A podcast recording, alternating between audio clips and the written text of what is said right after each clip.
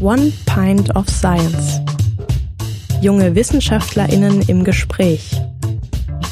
Ein Podcast von Julia Thomas auf Campus Radio Karlsruhe.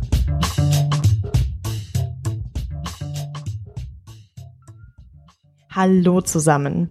Heute gibt's mal wieder einen großen Schluck Wissenschaft auf die Ohren. Und zwar blicken wir heute in die Tiefen des Universums.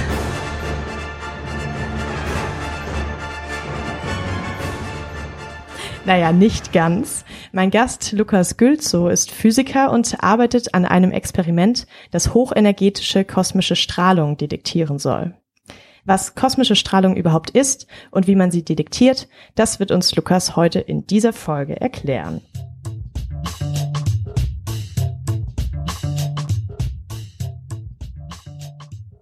Wir sitzen hier gerade vor einem Cider. Es ist Samstagabend und heute war ein echt schöner Sommertag. Deswegen, hi Lukas, schön, dass du trotz des schönen Wetters draußen jetzt hier bei mir sitzt und herzlich willkommen im Podcast.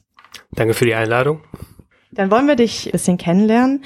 Du promovierst am Institut für Astroteilchenphysik, das ist am KIT Campus Nord. Du hast dein Studium aber woanders abgeschlossen. Wo denn?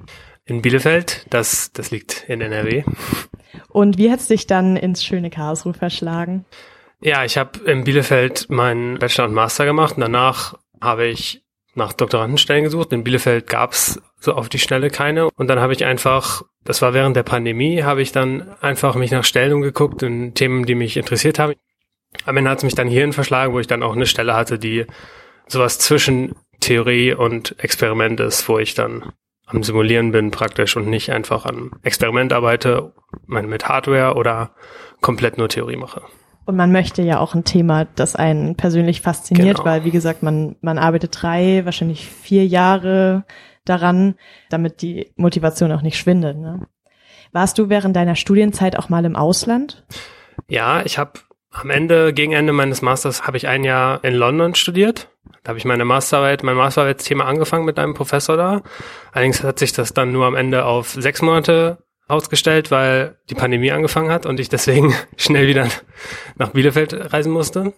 Und dann habe ich von da aus meine Klausuren in London, aus London geschrieben und auch meine Masterarbeit mit dann mit einem Professor in Bielefeld zu Ende gemacht. Cool, dass das dann noch so geklappt hat. Ja. Und natürlich schade, dass es dann nur die sechs Monate waren. Ja. Du hast mir im Vorhinein erzählt, deine Masterarbeit hatte ganz spezielle Protagonisten, nämlich sogenannte Schnellläufer. Dabei geht es nicht um Leichtathletik, sondern um Sterne. Erzähl doch mal, was ist das und was hast du in der Masterarbeit genau erforscht? Ich habe im Master viele Kurse belegt zu Kosmologie und generell Astroteilchenphysik und dunkle Materie sowas. Und dann hat mich ein, ein spezieller dunkle Materie-Kandidat besonders interessiert, nämlich schwarze Löcher vorzeitliche schwarze Löcher und dazu habe ich dann ein Masterarbeitsthema gesucht.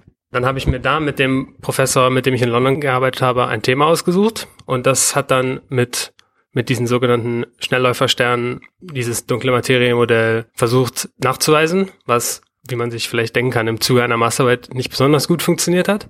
Aber ich habe dann in dieser Masterarbeit mir ein Modell gebaut für die Milchstraße und für die Andromeda-Galaxie und dann aus der Andromeda-Galaxie diese Schnellläufer abgeschossen praktisch. Ganz kurz, äh, und es geht um Computermodell, ne? Ja.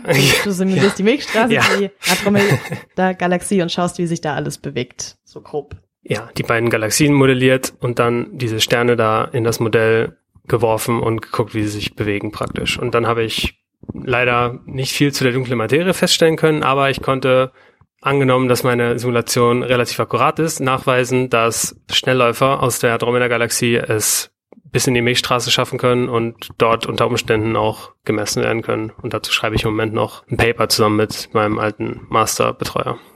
Dann schauen wir jetzt mal an, was du eigentlich in der Promotion so machst. Das ist ja ein ganz anderes Thema. Genau. Und ähm, wir steigen ein mit der, ich sag mal, offensichtlichen Frage, was ist eigentlich kosmische Strahlung? Ja, kosmische Strahlung ist ein bisschen veralteter Begriff, weil es, man hört sich eigentlich an, als ob es nur sowas wie Licht wäre. Aber meistens sind damit äh, geladene Teilchen gemeint, die einfach irgendwo im Weltraum kommen. Das ist genau die größte Frage in dem Bereich, nämlich woher sie kommen.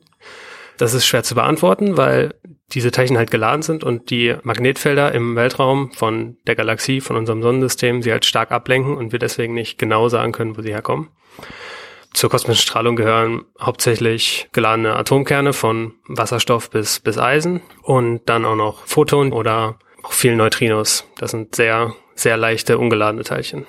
Auf die kommen wir vielleicht später ja, nochmal genau. zurück.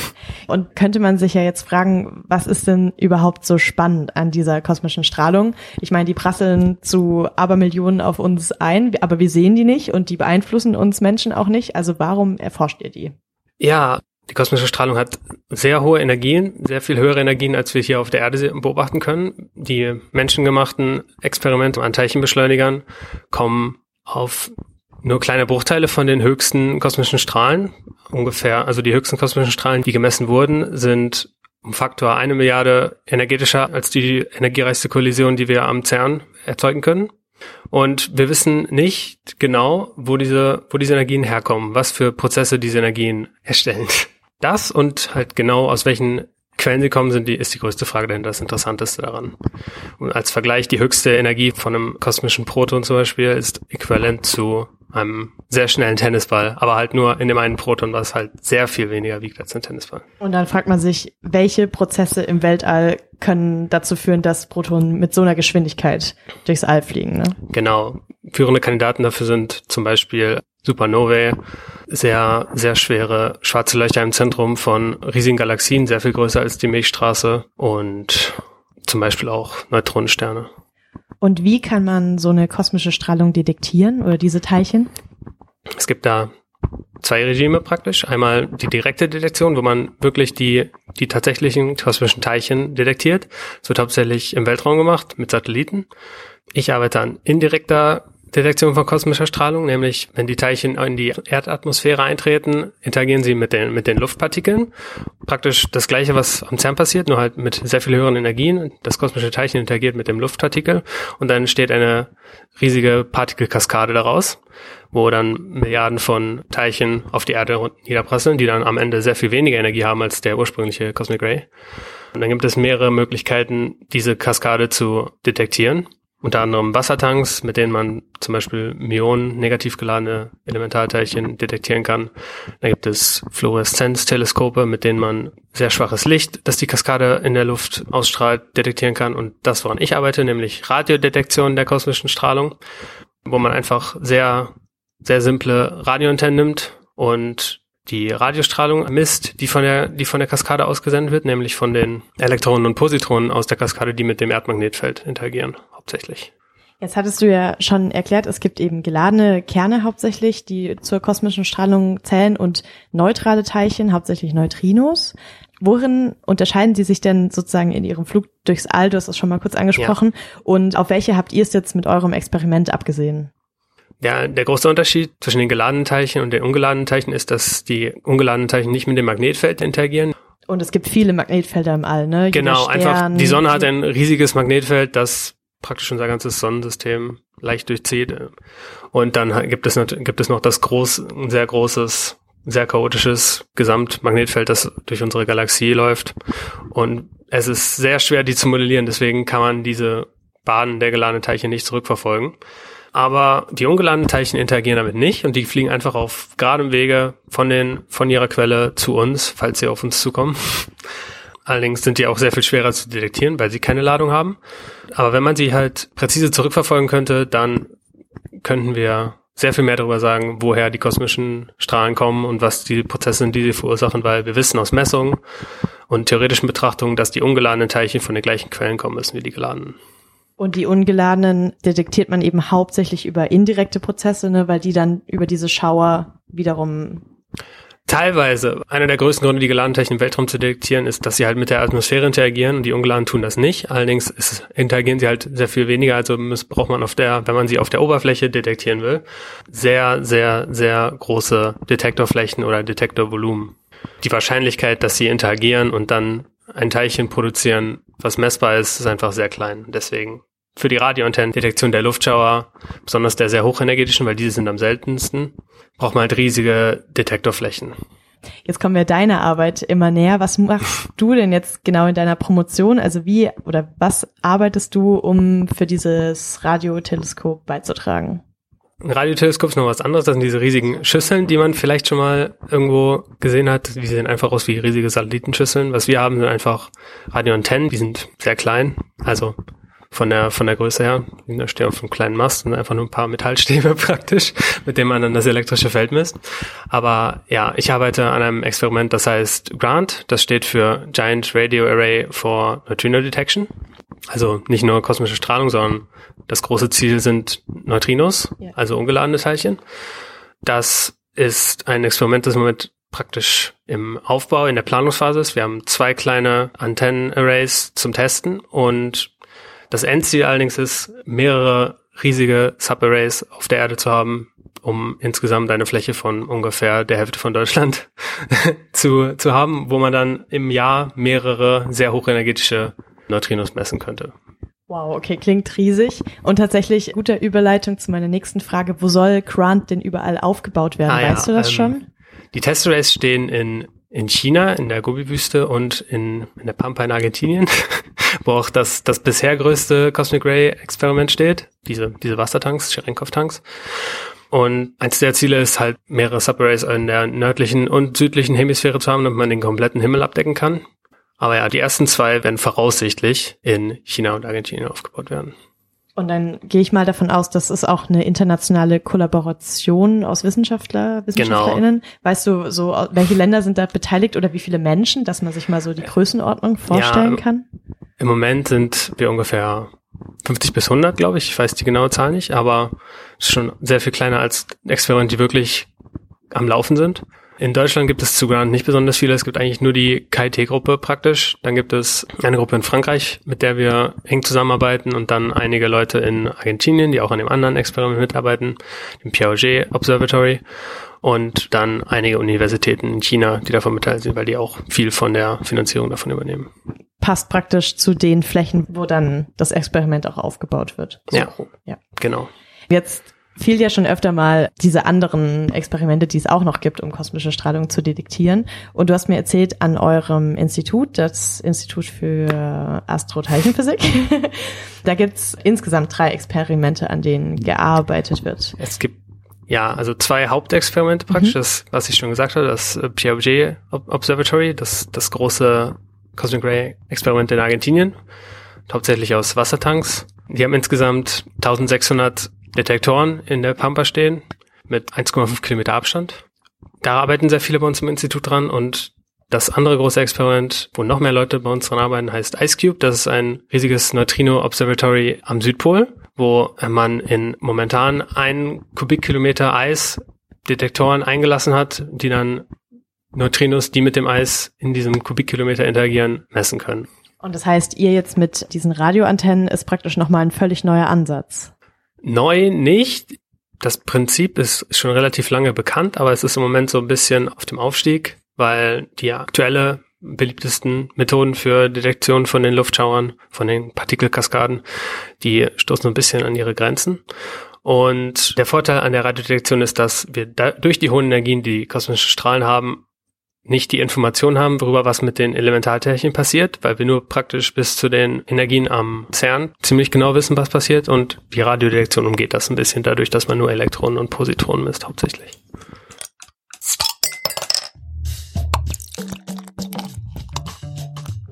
Hey Leute, ihr wisst ja, ein Pint schmeckt am besten in guter Gesellschaft. Deshalb könnt ihr mir einen riesen Gefallen tun, wenn ihr diese Folge mit euren Freunden teilt auf Social Media oder direkt mit dem Link aus eurer Podcast-App. One Pint of Science ist außerdem auf Instagram und Twitter zu finden, also checkt uns gerne mal aus. Bei Fragen, Wünschen oder Anmerkungen zum Podcast könnt ihr unter pintofscience at campusradio-karlsruhe.de eure Fragen loswerden. Dann gehen wir jetzt mal über in den zweiten Block des Podcasts, wo es bisschen mehr um den Alltag an der Uni geht. Und zwar steigen wir im Thema ein, das hatten wir noch gar nicht in dem Podcast. Du bist Teil einer sogenannten Graduiertenschule. Die heißt bei euch Karlsruher Schule für Elementarteilchen und Astroteilchenphysik, kurz genau. CASETA. Genau. Und das ist so eine Art Programm für Promovierende. Ihr habt da verschiedene Angebote wie Zusatzvorlesungen oder auch einen Stammtisch, habe ich mir sagen lassen. Ja. Erzähl doch mal, was man da so bekommt, wie man da reinrutscht wünscht und ob du persönlich findest, dass dich dieses Programm oder diese Graduiertenschule weiterbringt. Ich finde das Programm sehr gut, weil der Hauptvorteil davon ist, dass man viel im, im Kontakt mit anderen Studierenden im gleichen Themenbereich ist. Also ich habe zwar schon viel Kontakt mit den Leuten in meinem Institut, aber dadurch bekommt man auch Kontakt mit den Leuten in den ganzen CERN-Experimenten oder anderen Teilchenphysik-Sachen, theoretische Teilchenphysik auch. Dafür gibt's halt diesen Stammtisch, wo man sich alle paar Monate oder einmal im Monat idealerweise einfach auf Bier trifft praktisch und dann bisschen quatscht. Dann gibt es, wie du schon gesagt hast, diese Extra-Vorlesungen, die heißen äh, Kasseta-Blockkurse, wo man da, ich glaube, das gibt es zweimal im Jahr, wo man dann drei Tage hintereinander, ein paar Stunden lang sich einen Intensivkurs praktisch anhört. Dafür werden einige Dozenten von anderen Unis eingeladen, die dann diesen Blockkurs für die drei Tage machen und danach wieder praktisch abreisen. Manchmal hat man am letzten Tag mit denen dann noch ein Abendessen, kann über ein bisschen mehr reden als nur den Kurs. Ja, Kontakte knüpfen, das gehört auch stark dazu. So, und dann ähm, die Frage, du sitzt ja auch am Campus Nord. Wie sieht so ein typischer Arbeitstag bei dir aus? Meistens, also zumindest im Sommer, fahre ich mit dem, fahre ich mit dem Fahrrad dahin vom Stadtzentrum, dauert circa 30, 40 Minuten. Dann typischen Arbeitstag ist schwer zu sagen, weil es ändert sich oft. Was ich, was ich viel mache, ist mein Modell testen praktisch. Meine genaue Arbeit ist, das Profil der Radioemission zu modellieren. Also praktisch das, was auf dem Boden bei den Antennen ankommen soll, das modelliere ich und das teste ich dann viel. Dazu gehört dann viel Programmieren oder sich mit anderen abstimmen. Wenn man mal irgendwo festhängt, dann gibt es noch die Lehrtätigkeiten. Dafür bin ich noch teilweise am Campus Süd das fand ich, fand ich sehr interessant. Eine, eine meiner liebsten Sachen, würde ich fast sagen, das bisschen mitgestalten zu können. Dann gibt es noch Seminare, teilweise nur gruppenintern, wo dann die einzelnen Leute in der Arbeitsgruppe ihre Ergebnisse vorstellen oder es wird auch mal außerhalb dieser Kasseterkurse irgendwer anders eingeladen. Mit denen hat man dann fast immer ein Abendessen. Das ist sehr nett. Dann gibt es noch Tage, wo man viel seinen Kollegen hilft oder Master- und Bachelorstudenten, die bei uns ihr Projekt machen. Sowas zum Beispiel. Dann möchte ich mit dir jetzt noch diese, ich nenne sie mal Grundlagenforschung Grundsatzfrage diskutieren. Okay. Gerade bei, ich sag mal, Astro-Themen könnte man sich ja fragen, hm, es gibt genug Probleme auf der Erde, warum müssen wir jetzt untersuchen, was so im Universum um uns rum passiert, das berührt uns doch gar nicht. Also was würdest du persönlich jetzt einem Menschen entgegnen, der sagt, warum erforscht ihr das überhaupt? Ja, die ganz typische, stereotypische Antwort ist, dass wir wissen wollen, was im Ursprung war, wo wir herkommen. Andererseits ist auch einfach nur Neugier. Dann gibt es immer das Argument, dass diese Frage zwar interessant ist, aber wenig, wenig zur Gesellschaft beiträgt. Darauf ist meine Lieblingsantwort, dass aus diesen Grundlagenforschungen, aus der Physik, aus Teilchenphysik, aus Colliderphysik, aus Astrophysik kommen immer sehr nützliche Technologien hervor. Die, das größte, einfachste Beispiel ist wohl das Internet, das am CERN, unter anderem am CERN entwickelt wurde, für Austausch von Daten bei der Forschung. Dann gibt es andere Alltagssachen wie Mikrowellen, Röntgenstrahlung und auch zum Beispiel Laser von medizinischen Anwendungen bis zu DVD- und Blu-ray-Playern, die auch mit Laser benutzt werden. Und äh, ja, es gibt noch sehr viel mehr Beispiele davon. Dann gehen wir nochmal zurück zu dir. Weißt du schon, ob du in der Zukunft auch in der Forschung bleiben möchtest? Zumindest kurzfristig habe ich das vor, ja. Mir gefällt einfach sehr gut, dass ich zumindest teilweise mitgestalten kann, woran ich arbeite. Jetzt bei diesem Projekt nicht so stark wie bei meiner Masterarbeit, weil ich mehr oder weniger die Arbeit von einem vorherigen Doktoranden weiterführe, der dieses Modell für das Pierre Auger Observatorium schon entwickelt hat und ich das nur weiterentwickle für, für Grant. Und ich finde es einfach sehr schön, in diesem akademischen Umfeld zu arbeiten bisher.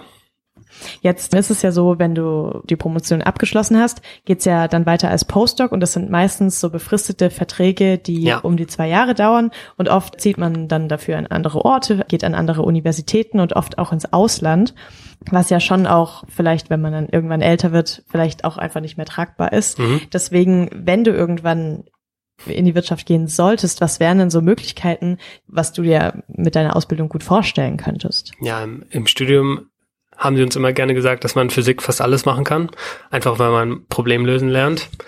Was ich von meinen Kollegen aus dem Studium weiß, dass die ja viel in halt Programmierjobs sind oder ein anderer Kollege von mir bewirbt sich als KI-Experte im Moment.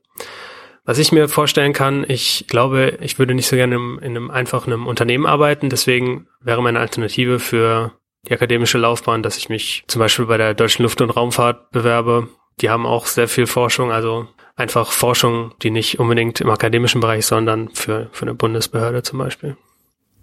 So, jetzt sind wir tatsächlich schon im letzten Block angekommen, den zehn Blitzlicht-Fragen. Und ich glaube, du weißt wahrscheinlich schon, was auf dich zukommt. Ich werde dir nacheinander zehn Fragen stellen und du wirst die so kurz und bündig wie es geht beantworten. Bist du bereit? Ja.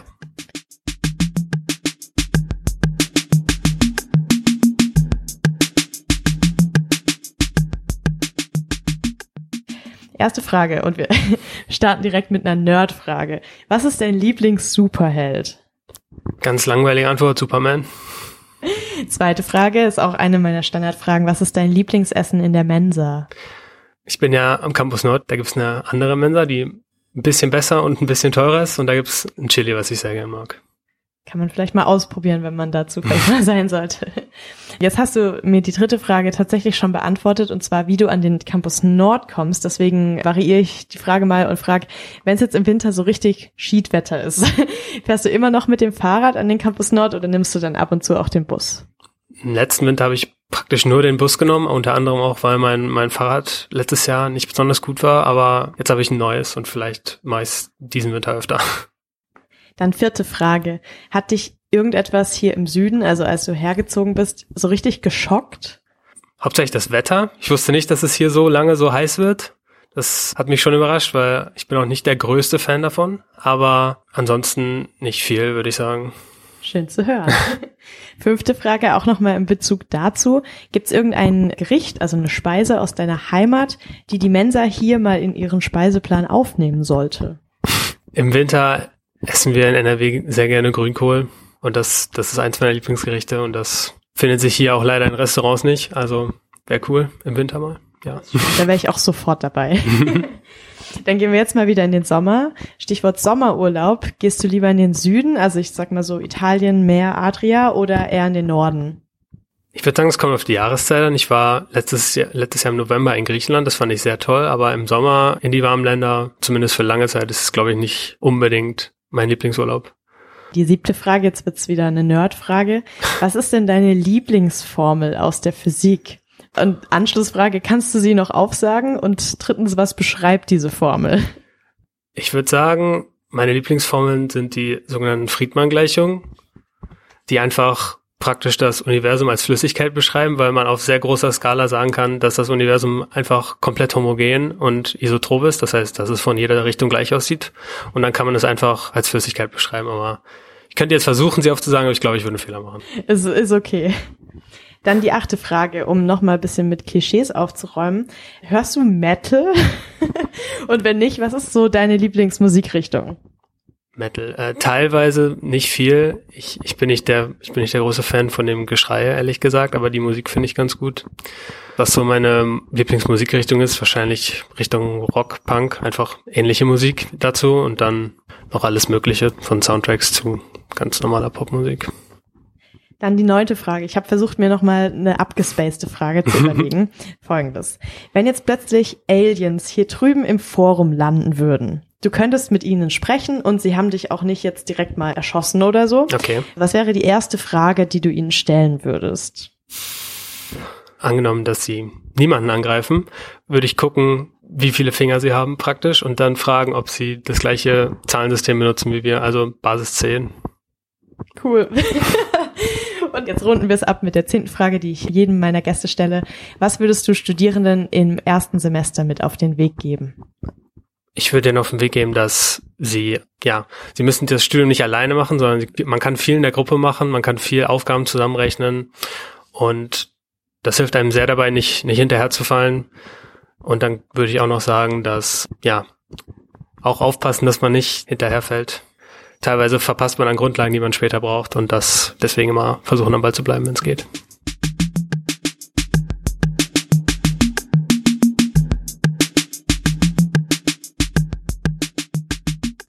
Und dann sind wir jetzt wirklich am Ende angelangt. Vielen lieben Dank für das tolle Gespräch, Lukas. Und schön nochmal, dass du zu dieser Uhrzeit, wir haben jetzt kurz vor neun, noch hm. hierher gekommen bist. Und an euch da draußen wie immer, wenn euch der Podcast gefallen hat, empfehlt ihn doch gerne weiter und teilt ihn auf Social Media. Das war One Pint of Science. Ich bin Julia und ich freue mich sehr, wenn ihr im nächsten Monat wieder einschaltet.